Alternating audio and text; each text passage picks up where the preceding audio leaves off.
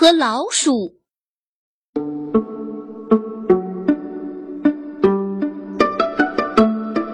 在很久以前，猫和老鼠并不是敌人，而是好朋友。这天，老鼠对猫说：“眼看寒冷的冬天就要到了，到时候食物肯定不好找，咱们要提前准备才行。”猫立刻就答应了，于是找到了满满一大罐的猪油，把它藏进教堂里，准备当做过冬的食物。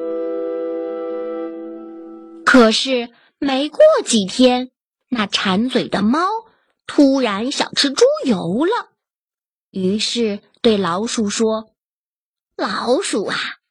我大表姐昨天生了一个可爱的孩子，还请我当小宝贝儿的教母。老鼠一点儿都没怀疑，猫赶紧溜出门，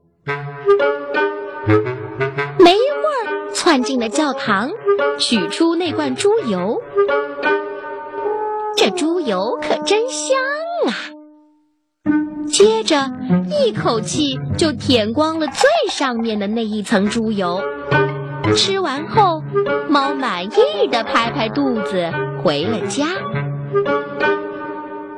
老鼠见猫回来了，就关切的问道：“你表姐生的孩子取了什么名字呀？”猫转了转眼睛说：“呃，叫没了顶层。”老鼠觉得非常奇怪，但是老鼠也没说什么。就这样，又过了几天，猫又馋了，它天天想着那罐猪油，于是对老鼠说：“呃，老鼠啊，我二表姐今天生了宝宝，要我去做教母。”善良的老鼠又答应了。这回，猫一口气吃掉了半罐猪油。当心满意足的猫回到家，老鼠又问他：“你二表姐家的孩子叫什么名字呀？”猫随口回答：“嗯，没了一半。”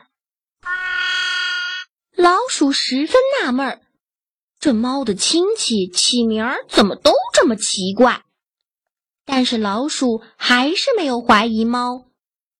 不久，猫的嘴巴又开始流口水了。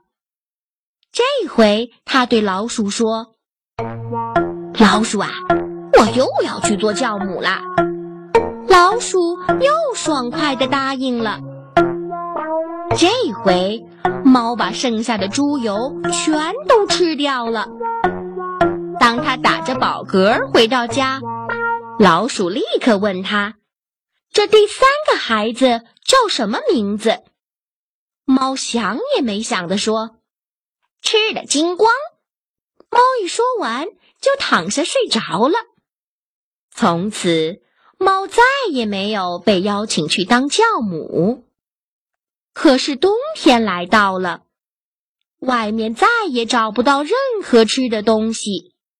老鼠想到了他们准备的过冬的东西，便说：“走吧，猫，我们去取储存的猪油吧，我们可以美美的吃上一顿。”猫笑嘻嘻的回答：“呵呵呵，是的，那准会把你美的，就像把你那尖尖的舌头伸到窗外去喝西北风一样。”他们动身去教堂。可他们到达那里后，看到那猪油罐倒是还在，里面却是空的。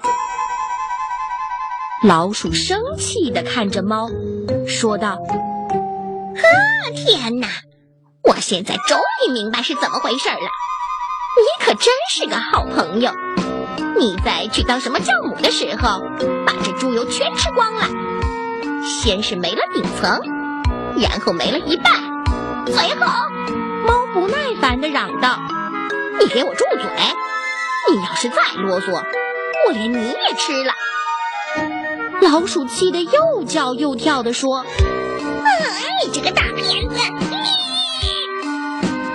这下可把猫给惹火了，它一下子蹦过去，抓住老鼠吞进肚子里。从此以后，和老鼠就再也不是好朋友了，而是变成了永远的敌人。